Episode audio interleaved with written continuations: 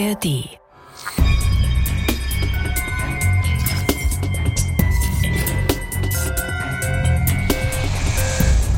Eigentlich bin ich wahllos hin und her gelaufen, immer wieder durch dieselben Gänge, aus denen ich nicht rauskam. Also wenn ich mich daran erinnere, da war auch das erste Mal das Gefühl, dass ich eigentlich neben mir stehe und mich so vom Außen betrachte. Das ist Katrin Sternberg und so erinnert sie sich an einen besonders schlimmen Moment ihrer rätselhaften Krankheitsgeschichte. Und damit moin und hallo bei Abenteuerdiagnose. Wir freuen uns, dass ihr wieder zuhört. In unserem Podcast, da erzählen wir euch alle zwei Wochen einen Medizinkrimi. Die Geschichte eines Menschen, dessen Leben durch eine mysteriöse Krankheit völlig aus der Bahn geworfen wird.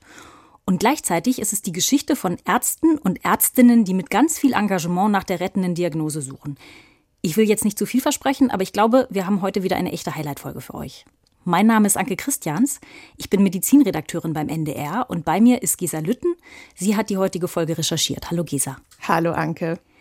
Lass uns doch gleich in die Vollen gehen. Ganz kurze Vorstellung. Mit wem haben wir es heute zu tun?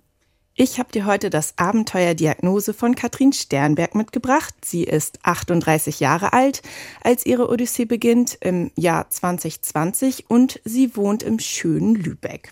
Ich habe für die Recherche auch mit ihrer Familie und dem Freundeskreis gesprochen und alle waren sich einig, und das war auch mein Gefühl sofort, dass sie ein extrem lebenslustiger und energievoller Mensch ist, der sehr gerne etwas für andere macht, sich dann aber selbst ganz gerne mal dabei vergisst. Und sie gehört wohl auch zu dieser Art von Menschen, bei denen man sich immer fragt, okay, und äh, wann genau schläfst du eigentlich? Hm. Weißt du, was ich meine? Klar, ich glaube, so jemanden kennen wir alle. Bei mir ist es ein Freund, der sich sozial engagiert, den ich dafür total bewundere, der aber irgendwann auch mal zugegeben hat, dass er nachts nur drei oder vier Stunden Schlaf kriegt. Wow, okay, ja, wo man als Außenstehender schon Schweißausbrüche kriegt, wenn man nur hört, was die Person so täglich alles auf dem Zettel hat. Und äh, genau, das ist auch bei Katrin wirklich eine Menge. Sie hat nämlich einen unfassbar großen Freundeskreis, den sie hegt und pflegt. Sie kümmert sich um ihr Patenkind und sie hat auch noch einen Beruf im sozialen Bereich. Und zwar als Leiterin einer Wohngruppe für Kinder und Jugendliche, die aus unterschiedlichen Gründen nicht mehr zu Hause leben können. Und auch da ist natürlich immer was los ist schon auch, denke ich, ein Beruf mit ganz viel Verantwortung, mhm. bei dem Katrin, vermute ich jetzt mal, gedanklich viel mit nach Hause nimmt und nicht einfach Feierabend macht. Ganz genau. Aber Katrin liebt ihren Job. Und lange Zeit scheint es auch so, als würde sie das alles sehr, sehr gut wuppen. Auch wenn ihre Freunde ihr schon manchmal sowas sagen wie, hm, mach mal ruhiger, wie sie mir im Interview erzählt hat. Ich bediene, glaube ich, viele Dinge im Leben und habe ein hohes Stresslevel, was ich aber auch mag. Und äh, viele Leute würden sagen, ich bin Workaholic und brauche auch mal Pausen. Ähm, ja, mir macht das aber Spaß und ich merke schnell, wenn ich zur Ruhe komme, dass ich da, dass mir dann was fehlt. Wobei man natürlich sagen muss, auch positiv empfundener Stress kann dazu führen, dass man irgendwann ausbrennt. Und ganz genau das schien bei Katrin auf einmal der Fall zu sein. Es ist ein Tag vor ihrem Urlaub im Oktober 2020. Sie will am nächsten Tag mit Freunden nach Dänemark fahren aber vorher ist noch ganz schön viel los. Sowieso ja immer viel in ihrem Job, aber genau heute wird auch noch der Abschied einer Jugendlichen in der Wohngruppe gefeiert. Und dann passiert es plötzlich. Eine andere Jugendliche stand so 20 Meter von mir entfernt und ähm, die hat mich was gefragt und ich habe das überhaupt nicht hören können. Und habe dann gedacht, oh Gott, habe ich jetzt einen Hörsturz? Ich war relativ ähm, recht belastet so in der Zeit und habe dann gedacht, oh, habe ich irgendwas mit den Ohren? Und dann war das aber wieder weg. Und ähm, dann bin ich in Urlaub gefahren und alles war gut und mir ging es auch gut. Okay, sie denkt an einen Hörsturz. Der wird manchmal ja auch Ohrinfarkt genannt. Man muss ja dazu sagen, eigentlich weiß noch keiner so genau, wieso da auf einmal das Gehör aussetzt. Stress, das ist eine mögliche Ursache, aber es gibt auch noch eine Reihe von anderen Risikofaktoren. Urlaub hört sich auf jeden Fall nach einer guten Therapie an. Vor allem Dänemark liebe ich ja auch. Finde ich immer total entspannt und ähm, ist perfekt zum Abschalten. Aber wie man sich vielleicht schon fast denken kann, ist Katrin jetzt nicht unbedingt jemand, der im Urlaub so richtig die Füße hochlegt. Sie ist ja mit Freunden im Urlaub, unter anderem auch mit Freundin Anni. Und die hat das im Interview ganz gut beschrieben und zwar so. Also ich mag wirklich alles an ihr, aber wenn sie morgens aufsteht und wir beide sind im Urlaub, dann kann ich sie verfluchen, weil sie schon gleich Morning und let's go und ich denke, können wir erstmal ganz langsam starten. Genau, so. Dass man denkt, nee, jetzt halt mal den Mund. Also ich glaube, da bin ich definitiv auf Annis Seite. Ich bin auch eher der Typ äh, maulfauler Morgenmuffel. Oh, Anke, dann wird das mit uns im Urlaub auch nicht so gut gehen. Ich bin nämlich eher so Team Katrin. Naja, also Urlaub lief erstmal gut. Katrin ging es gut bis zur zweiten Woche. Da muss sich Katrin Mittwoch nachts auf einmal übergeben und bekommt heftigste Kopfschmerzen. Und das ist sehr ungewöhnlich, weil sie eigentlich gar nicht so der Kopfschmerztyp ist. Also ich habe wirklich ähm, immer mal kleine Wehwehchen so, aber ganz, ganz selten Kopfschmerzen und habe deswegen natürlich auch im ersten Moment gedacht, naja gut, wenn man nicht so häufig Kopfschmerzen hat, ist es vielleicht auch mal so normal. Aber ich habe schon gemerkt, dass, dass die so stark sind, also ich konnte das überhaupt nicht aushalten. Diese Kombination, die sie da beschreibt, einerseits starke Kopfschmerzen, andererseits eben auch Erbrechen, genau das tritt ja häufig bei Migräne auf. Mhm. Das war tatsächlich auch so eine kurze Überlegung. Die Übelkeit wurde dann wohl mit der Zeit besser, aber die Kopfschmerzen sind einfach über viele Stunden gleich schlimm geblieben. So, dass Katrin auch wirklich nur noch in ihrem Zimmer liegen konnte mit verdunkelten Fenster, also wirklich so, wie man es auch von einer Migräne kennt. Und dann auf einmal am Nachmittag sind die Kopfschmerzen aber auf einmal wieder weg gewesen. Und Katrin ist da so ein ganz pragmatischer Typ und denkt sich, naja, das war jetzt so ein einmaliges Ding und gut ist und jetzt ist erstmal wieder Happy Time. Das geht auch ganz gut, aber in der übernächsten Nacht wird sie wieder wach. Wieder muss sie sich übergeben und wieder hat sie so extreme Kopfschmerzen wie noch nie zuvor in ihrem Leben. Und äh, die verschwinden leider auch nicht so schnell. Natürlich machen sich wieder alle Sorgen, weil bei Katrin wirklich gar nichts mehr geht. Aber wie schlimm es wirklich ist, wird erst abends klar. Da ruft nämlich Freundin Anni an, die musste schon etwas früher abreisen und will wissen, wie es Katrin geht. Und das war so ein Schlüsselmoment, da ist sie rangegangen und konnte aber nicht sprechen. Mm, und das war ein Moment von, dass ich nur noch zu den anderen gesagt habe, Leute, ihr müsst ins Krankenhaus fahren. Was macht ihr da noch? Plötzliche Sprachstörungen sind ja immer ein Alarmzeichen, weil sich dahinter sehr akute und auch lebensgefährliche Störungen im Gehirn verbergen können. Zum Beispiel ganz klassisch ein Schlaganfall. Ganz genau. Und dazu kam auch noch, dass sie das Gefühl hatte, dass ihre Gesichtshälfte kribbelt äh, oder irgendwie taub anfühlt. Das ist natürlich auch sehr verdächtig. Und ihre Freunde haben sie dann ins Auto gepackt und sind über die Grenze nach Flensburg ins Krankenhaus gefahren. Leider, es war ja 2020, die Corona-Pandemie auf ihrem Höhepunkt, mussten sie sie dann quasi abliefern, durften nicht mit rein ins Krankenhaus. Und was dann so ganz genau passiert ist, weiß sie auch gar nicht mehr so genau, weil sie damals so vom Schmerz gefangen war, dass sie eigentlich alles um sich herum kaum noch wahrgenommen hat.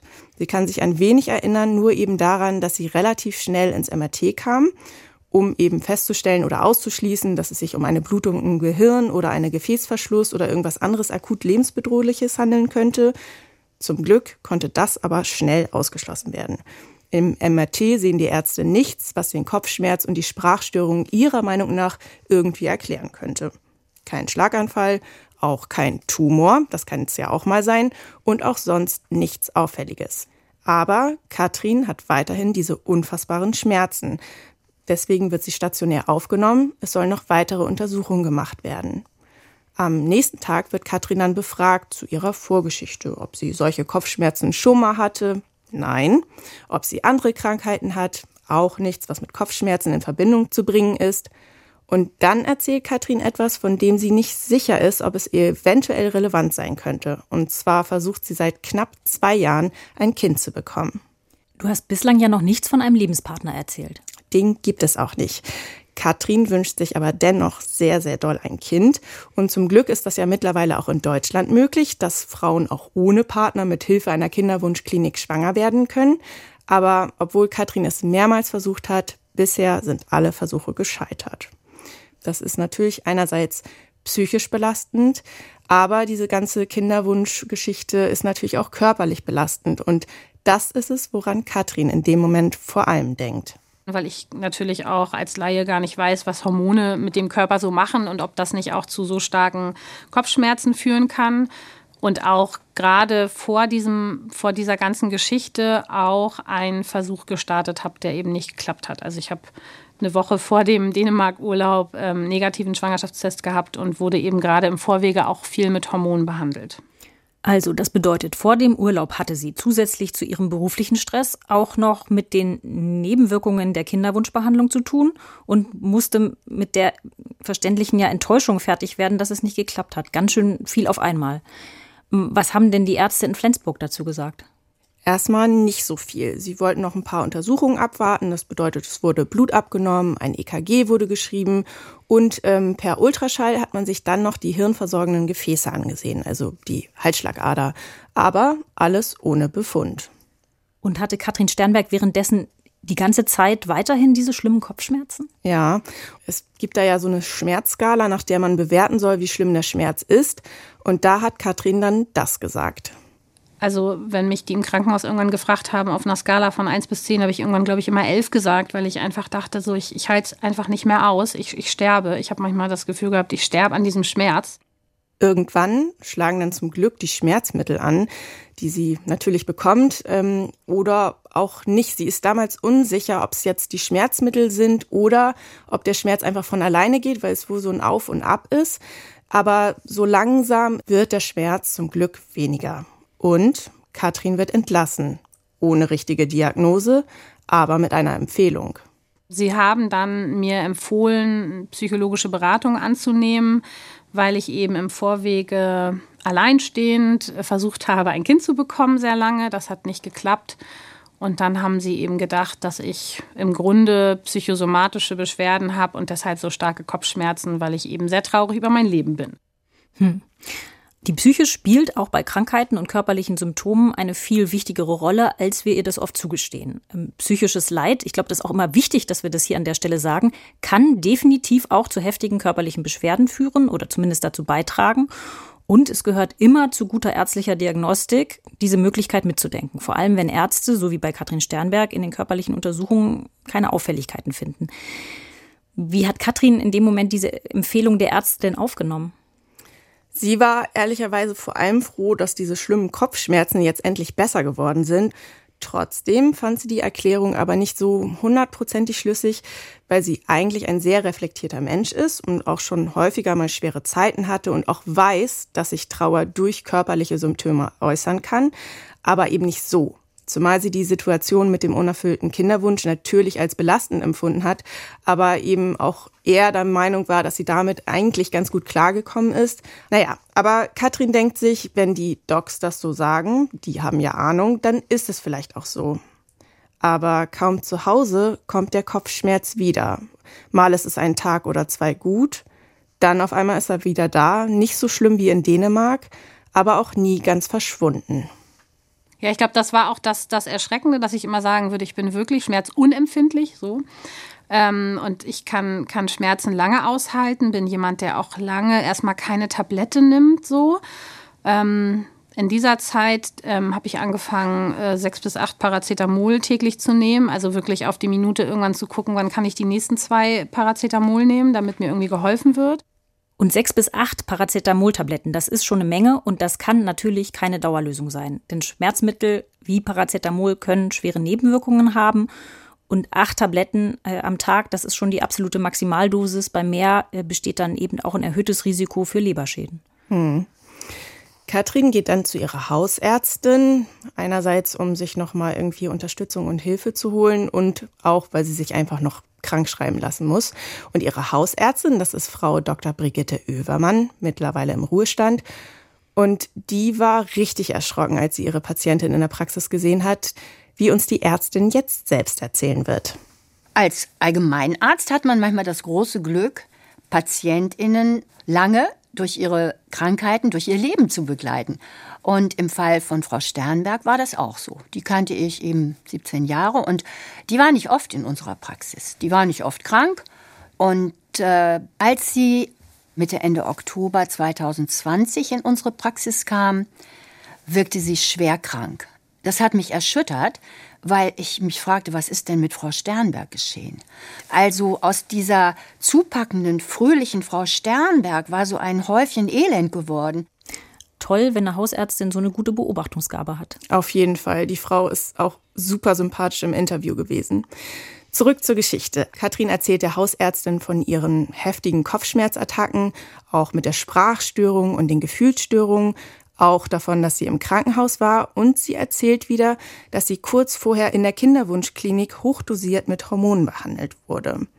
Und genau da wird die Hausärztin hellhörig. Sie erinnert sich an zwei Patientinnen, die durch eine Hormontherapie auch im Krankenhaus gelandet sind, wegen massiver Blutdruckentgleisungen.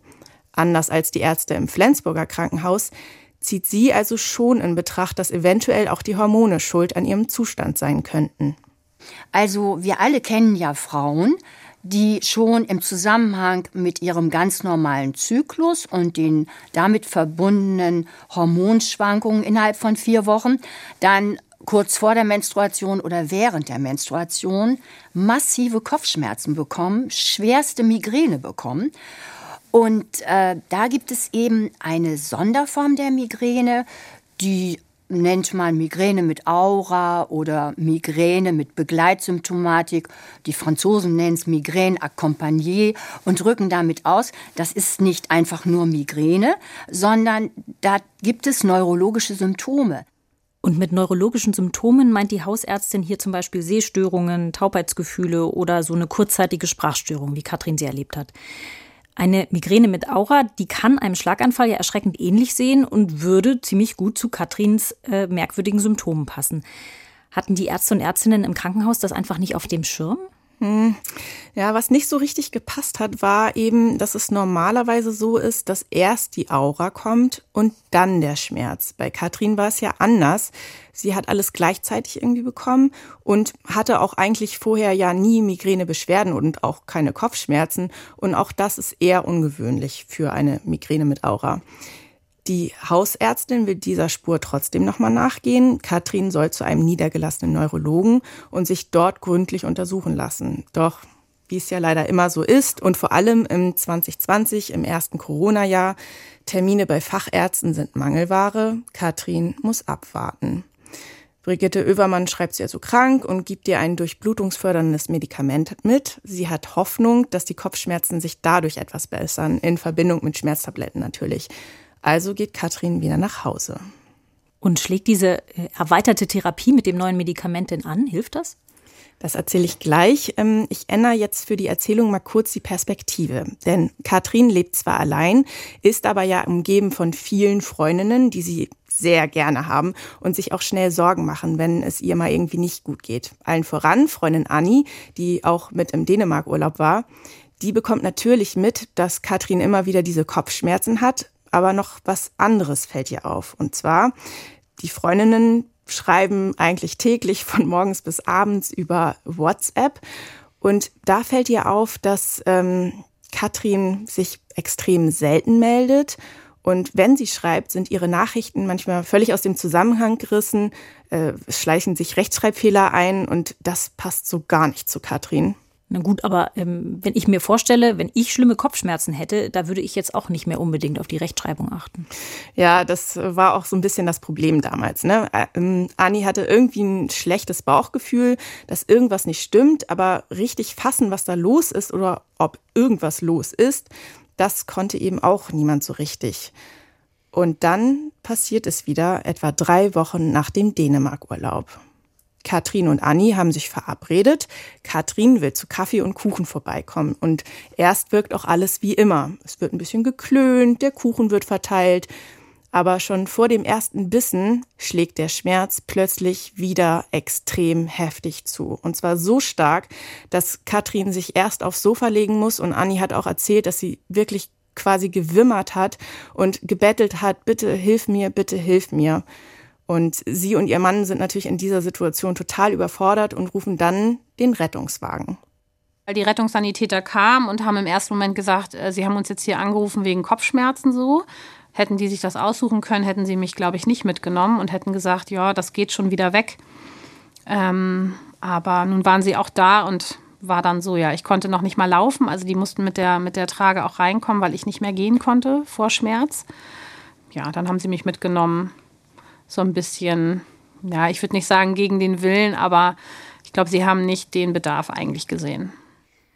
Oh je, das ist äh, natürlich auch so eine Sache mit Schmerzen. Ne? Die sind natürlich nicht so offensichtlich wie ein gebrochenes Bein oder hohes Fieber. Ja, und was man dazu natürlich auch noch sagen muss, Rettungswagen werden ja auch öfter gerufen, obwohl kein richtiger Notfall vorliegt. Kleine Nebengeschichte zu dem Thema. Wenn man Beschwerden hat und sich unsicher ist, ob das jetzt ein Fall für den Rettungswagen oder die Notaufnahme ist, immer 116 117 anrufen. Die sind wirklich klasse. Ich hatte das zum Beispiel neulich, dass mein äh, Freund unglücklich abgerutscht ist und mit dem Auge im Kaktus gelandet ist. Frag nicht. Äh, ja, das äh, tat natürlich höllisch weh und das Auge war rot und dann haben wir uns natürlich auch gefragt, hm, sollte man damit jetzt ins Krankenhaus? Und dann haben wir die 116, 117 angerufen und äh, die beurteilen das dann und ja, er sollte dann ins Krankenhaus und ähm, die haben einem dann aber auch was rausgesucht, wo man hinfahren soll. Also das ist wirklich eine gute Nummer, wenn man sich mal nicht sicher ist. Und die Moral deiner kleinen Nebengeschichte, also A, die schlimmsten Gefahren lauern zu Hause und B, dann doch vielleicht lieber äh, ein Fikus im Wohnzimmer. Ist aber hoffentlich alles gut gegangen. Ja, alles. Okay, äh, zurück zu unserem Fall. Wie ging es denn weiter mit Katrin Sternberg? Die Rettungssanitäter haben sie in ein Krankenhaus gefahren. Ja, sie wurde ins nächstgelegene Krankenhaus gefahren, genau. Und ähm, Anni hat sich aufgemacht zu Katrins Wohnung. Sie will ein paar Sachen für das Krankenhaus holen, falls Katrin dort aufgenommen wird und länger bleiben muss. Ich bin dann los und bin in, ihre, in ihr Haus gekommen, war da ein paar Wochen nicht und habe gedacht, oh mein Gott, was ist hier passiert? Also es lagen überall Sachen, es war Chaos pur, was auch überhaupt nicht Katrin ist. Also ähm, die ist ein ganz strukturierter, aufgeräumter Mensch.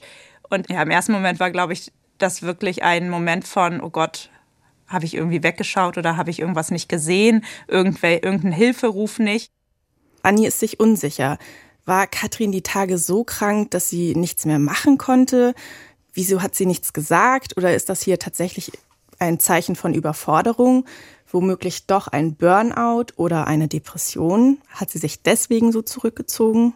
Ich vermute mal, erfahrene Abenteuerdiagnose-Fans haben jetzt vielleicht schon eine äh, Idee, was noch dahinter stecken könnte. Bei mir rattert es jetzt jedenfalls gerade. Wie ging es denn parallel für Katrin in der Klinik weiter? Katrin kommt dieses Mal ins CT. Wieder wollen die Ärzte überprüfen, ob es irgendeine Auffälligkeit im Gehirn gibt. Zum Glück werden die Schmerzen dieses Mal schneller weniger. Dann wird sie auf die neurologische Station gebracht. Sie wollen sie mindestens eine Nacht dort behalten.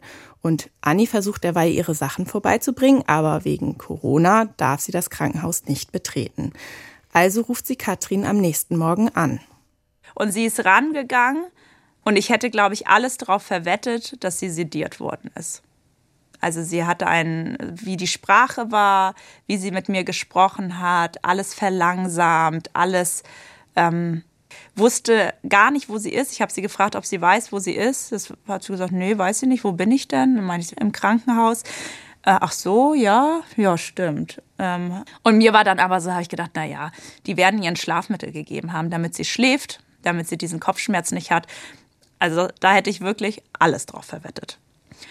Und drei Stunden später rief sie mich an und sagt, ja, sie wird jetzt entlassen.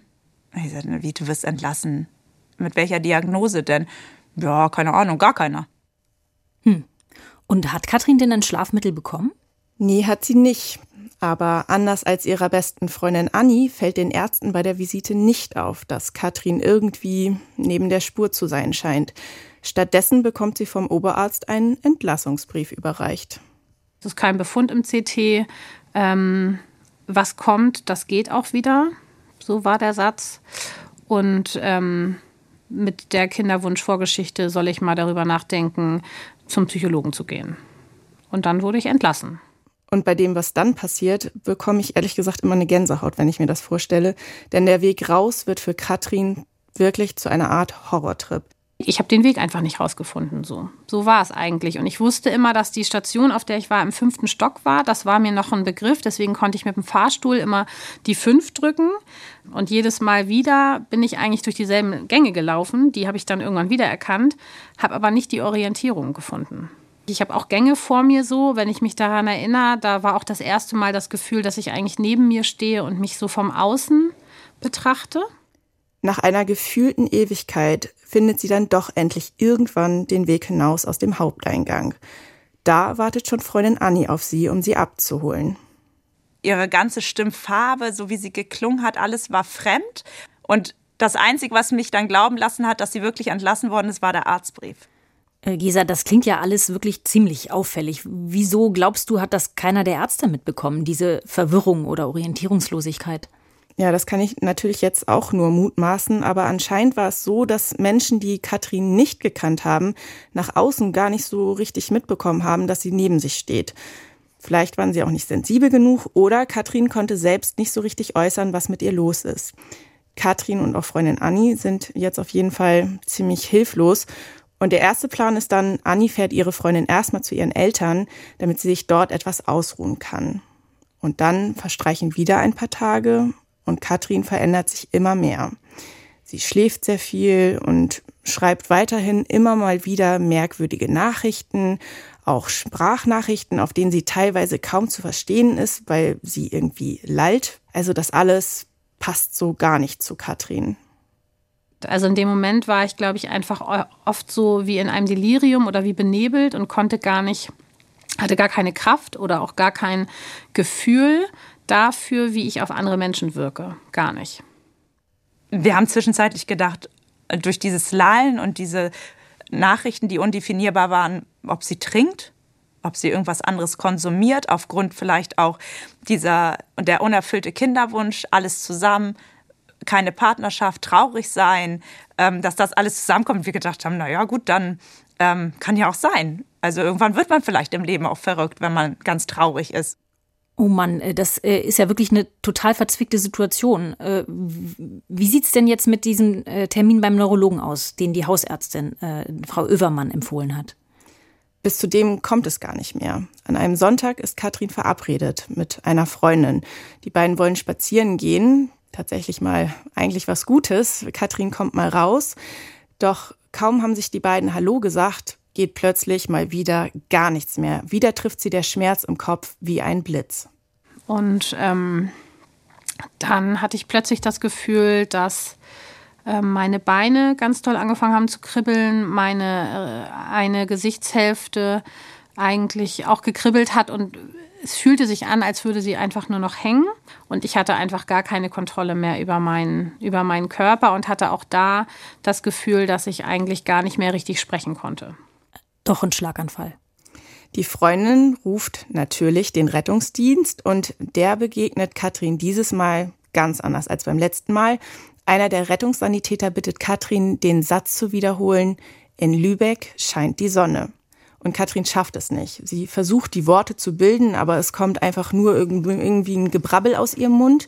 Und klar, für die Sanitäter ist natürlich sofort äh, klar, das ist ein Notfall. Und sie wollen Katrin wieder in die nächstgelegene Klinik bringen. Aber geistesgegenwärtig bittet Katrins Freundin die Sanitäter, sie in ein ganz bestimmtes Krankenhaus zu bringen. Und zwar in die Sana-Klinik in Lübeck. Denn sie weiß, dort arbeitet eine andere Freundin von Katrin, Ines Schwarze. Vielleicht hilft dieser persönliche Kontakt. Auf jeden Fall ein super Einfall. Äh, arbeitet Ines Schwarze dort denn als Ärztin oder in der Pflege? Sie ist Unfallchirurgin. Aber zuerst kommt Katrin in die Notaufnahme und schon dort läuft es ganz anders als die letzten Male. Ein junger Arzt untersucht sie sehr, sehr gründlich. Immer wieder ist er gekommen und hat Fragen gestellt, hat irgendwie Reflexe und hat meine Füße und meine Beine und meine Hände und hat alles irgendwie in die Hand genommen und getestet. Und ich hatte das erste Mal das Gefühl, dass ich relativ schnell, ähm, aber auch auf allen, äh, in allen Bereichen irgendwie angeguckt werde und vor allen Dingen ernst genommen werde. Freundin Anni ruft derweil Ines Schwarze an. Die kennt Katrin schon seit dem Kindergarten und Annis Hoffnung ist, auch wenn Ines Unfallchirurgin und nicht Neurologin ist, kann sie vielleicht eher einschätzen, was mit Katrin los ist. Und Ines selbst hatte in letzter Zeit eher seltener Kontakt mit Katrin. Und wenn die beiden geredet haben, schien eigentlich alles völlig normal. Doch als Anni ihr dann erzählt, dass Katrin in letzter Zeit so merkwürdig ist, sich anders verhält, wird sie dann doch hellhörig.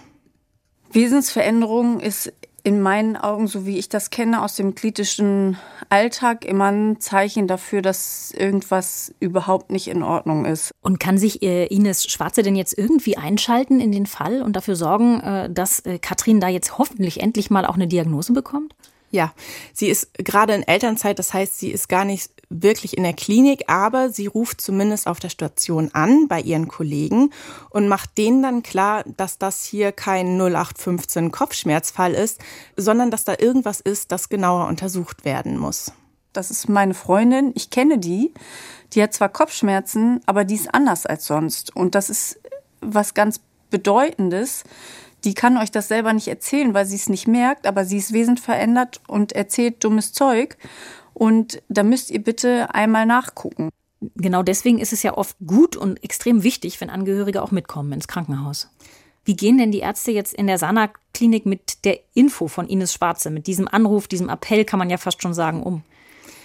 Ja, Katrin wurde mittlerweile stationär aufgenommen und nun sind Neurologe Dr. Thomas Naumann und Chefarzt Dr. Jens Schaumberg für sie zuständig. Beide werden wir gleich auch noch mal im Interview hören. Und ähm, zuerst wird bei Katrin ein CT und dann noch ein genaueres MRT gemacht.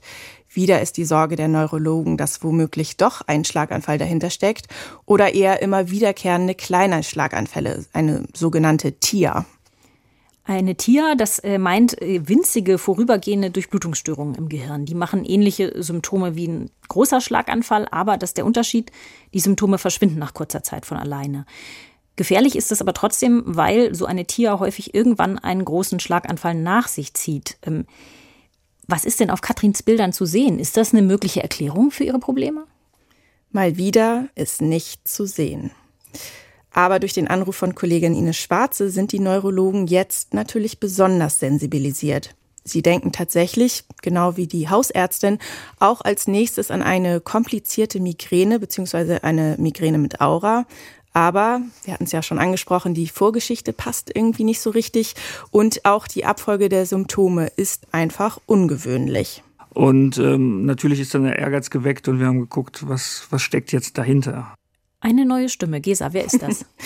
Das war der Chefarzt Jens Schaumberg und man hört schon, die Neurologen in der Sana-Klinik lassen nicht so schnell locker. Auch die Hormonbehandlung ziehen sie in Betracht, aber Andererseits ist da auch merkwürdig, Katrin hatte diese Behandlung ja bereits viele Male durchgemacht. Wieso ist da zuvor nichts gewesen? Ziemlich schnell entscheiden sich die Neurologen deswegen, auch noch die Hirnströme von Katrin zu messen.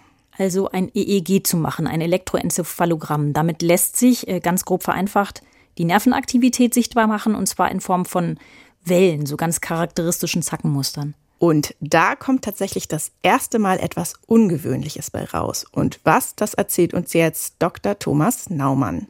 Und das zeigte starke Auffälligkeiten, die letztlich diesen Befund, dass es ihr eben nicht gut ging, sie durcheinander war, wesensverändert wirkte, bestätigte, weil dort sehr auffällige Potenziale zu finden waren.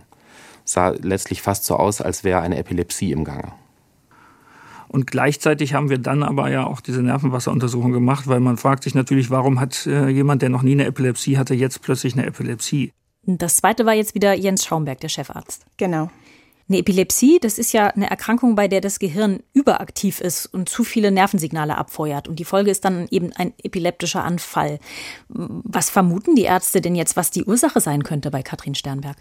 Das, was wie so ein epileptischer Anfall aussieht, diese neurologischen Auffälligkeiten plus die Wesensveränderung, das kann immer auch auf eine Enzephalitis hinweisen, also eine Entzündung des Gehirns.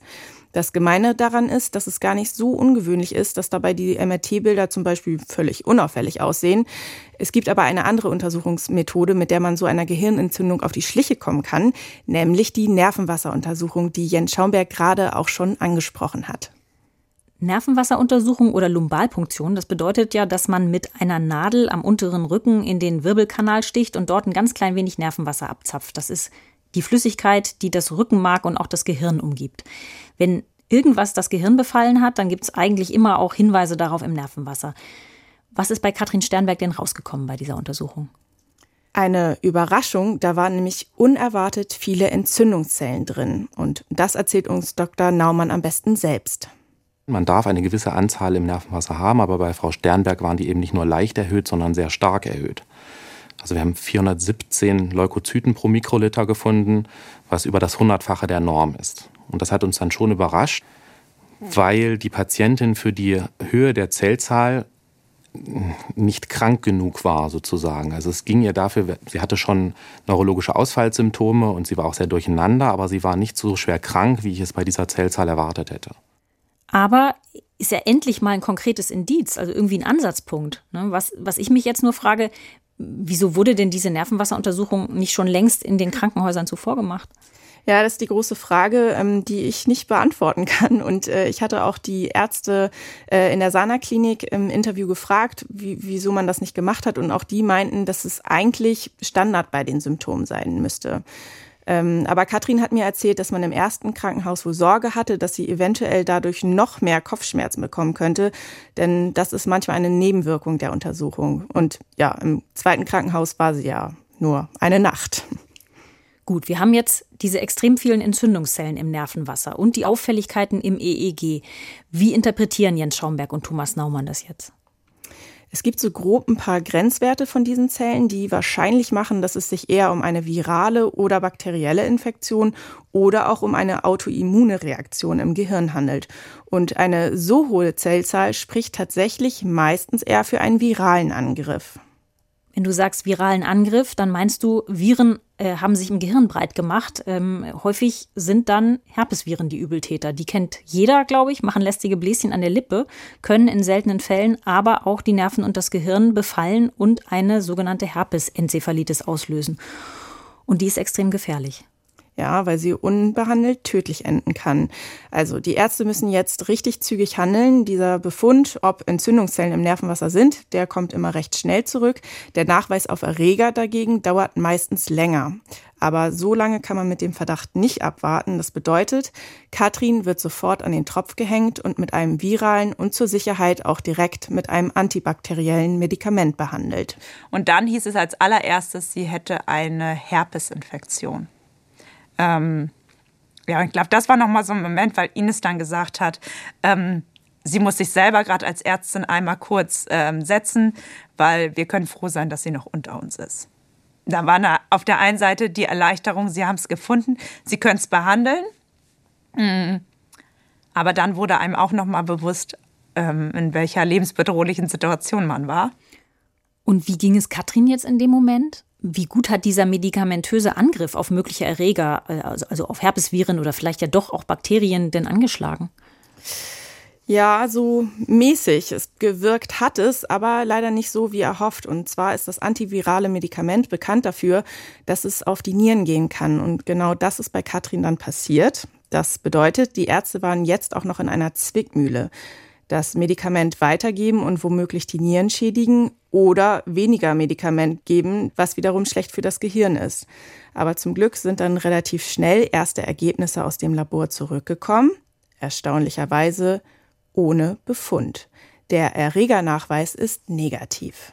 Also es war eine starke Erleichterung, als wir gesehen haben, dass diese Viren eben nicht nachgewiesen werden konnten.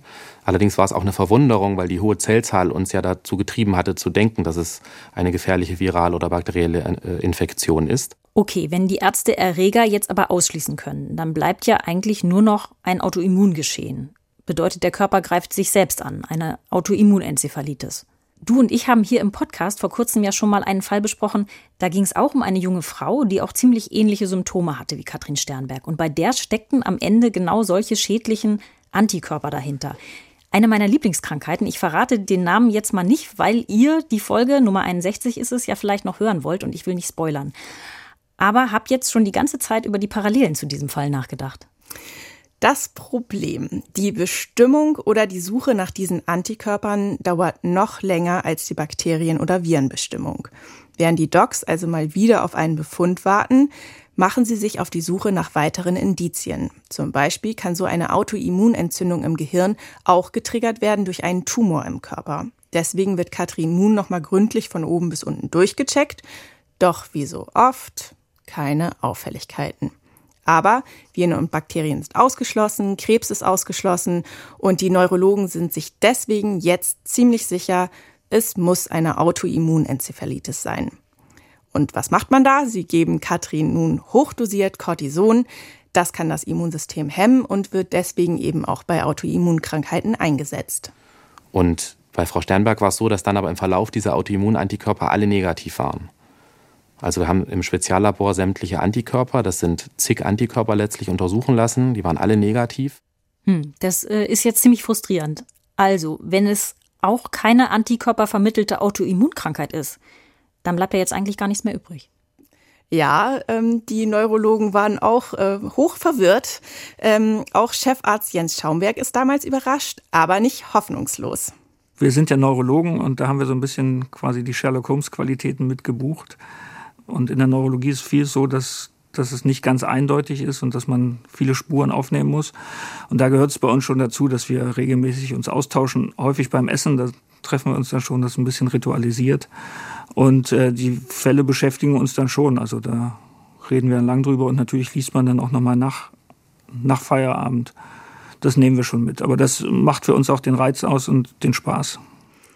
Du hast es gerade gehört, äh, man trifft sich beim Mittagessen, unter anderem natürlich neben den äh, Konferenzen, die es sowieso gibt, und unterhält sich nochmal äh, über die Fälle. Und genau bei so einem Mittagessen macht es plötzlich Klick.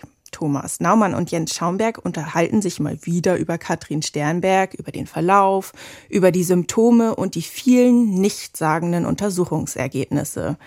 So erinnert sich Thomas Naumann daran. Und äh, das ist eben beim Essen mit äh, Herrn Schaumberg gewesen, dass wir dann gesagt haben, da stimmt doch irgendwas nicht. Und im Hinterkopf, ähm, nachdem ich erfahren habe, dass die Laborwerte alle negativ waren, hat es dann schon gerattert und da haben wir so ein bisschen Brainstorming gemacht. Ich finde ja immer, dass das eine super Strategie ist. Schwarmintelligenz anzapfen. Wir hier in der Redaktion machen das auch manchmal bei schwierigen Problemen. Ja, das ist auf jeden Fall eine gute Sache. Die Ärzte rekapitulieren nochmal alles. Kopfschmerzen, Übelkeit, Migräne, Migräne mit Aura, hm, die Taubheitsgefühle, das Kribbeln, Lähmungserscheinungen, Sprachstörungen. Eine Erkrankung, die so tut, als wäre sie ein kleiner Schlaganfall, allerdings mit Kopfschmerzen und die so tut, als wäre sie eine sehr schlimme Migräne. Und dann kam eben diese seltene Diagnose der Pseudomigräne auf. So einen Fall hatte ich tatsächlich noch nicht, aber es war ähm, im Jahr davor auf dem Kongress mal so ein Fall vorgestellt worden, den hatte ich mir gemerkt. Eine Pseudomigräne. Gesa, äh, was ist das? Ja, Pseudomigräne oder auch Händel-Syndrom, eine Krankheit, die erstmalig in den 80er Jahren erst beschrieben wurde und dazu auch noch sehr selten ist. Die Neurologen recherchieren also in der Literatur, vergleichen die wenigen Fallbeispiele mit dem, was Katrin Sternberg hat und sind sich schließlich ziemlich sicher, das muss es sein. Das sogenannte Händel-Syndrom wird auch Pseudomigräne mit Pleozytose genannt.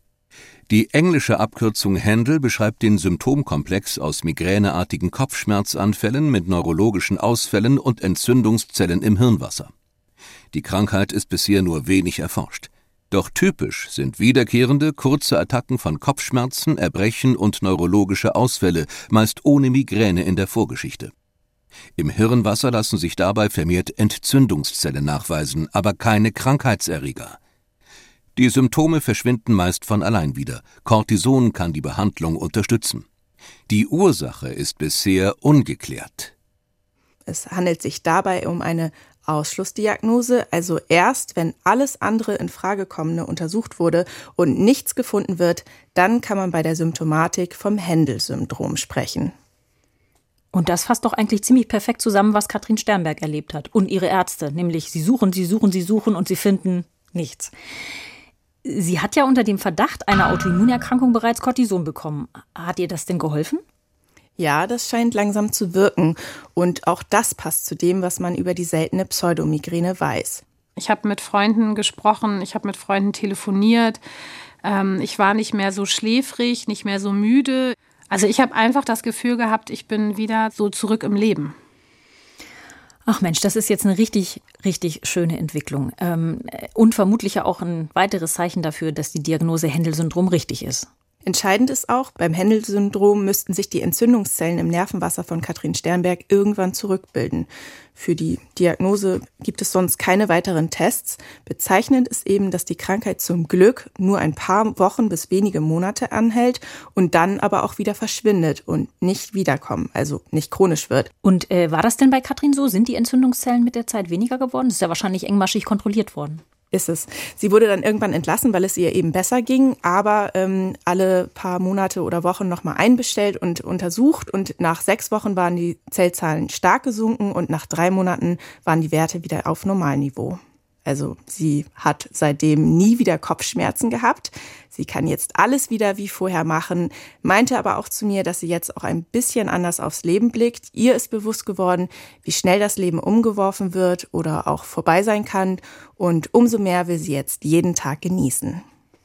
Gesa, danke dir für diesen mal wieder äh, total unglaublichen Fall. Sehr, sehr äh, sympathische Menschen, die wir da heute gehört haben. Ganz toller Freundinnenkreis, der Katrin Sternberg da unterstützt hat. In unserer Folge heute kam ja mehrfach der Verdacht auf, Katrin Sternberg könnte unter psychosomatischen Beschwerden leiden. Unsere Kollegen und Kolleginnen vom Podcast Quarks Daily haben eine wirklich tolle Spezialfolge zu genau diesem spannenden Thema gemacht. Was ist Psychosomatik eigentlich? Warum können Sorgen, Trauer oder Ängste zu körperlichen Beschwerden wie Rückenschmerzen oder Durchfall führen? Wie kommt man ihnen auf die Spur? Eine ganz wichtige Botschaft ist, psychosomatische Beschwerden sind nicht eingebildet, sondern echte Erkrankungen. Es gibt viele Menschen, die an ihnen leiden und gute Wege, um sie zu behandeln. Mehr dazu erfahrt ihr bei Quarks Daily Spezial. Wir verlinken euch die äh, Psychosomatik-Folge in den Show Notes. Und da findet ihr wie immer auch den Link in die ARD Mediathek. Da könnt ihr euch die Geschichte von Katrin Sternberg als Film anschauen. Abenteuerdiagnose. Wir hören uns hier in der ARD Audiothek in zwei Wochen wieder mit einem neuen, mysteriösen Medizinkrimi. Tschüss und bis dann. Tschüss.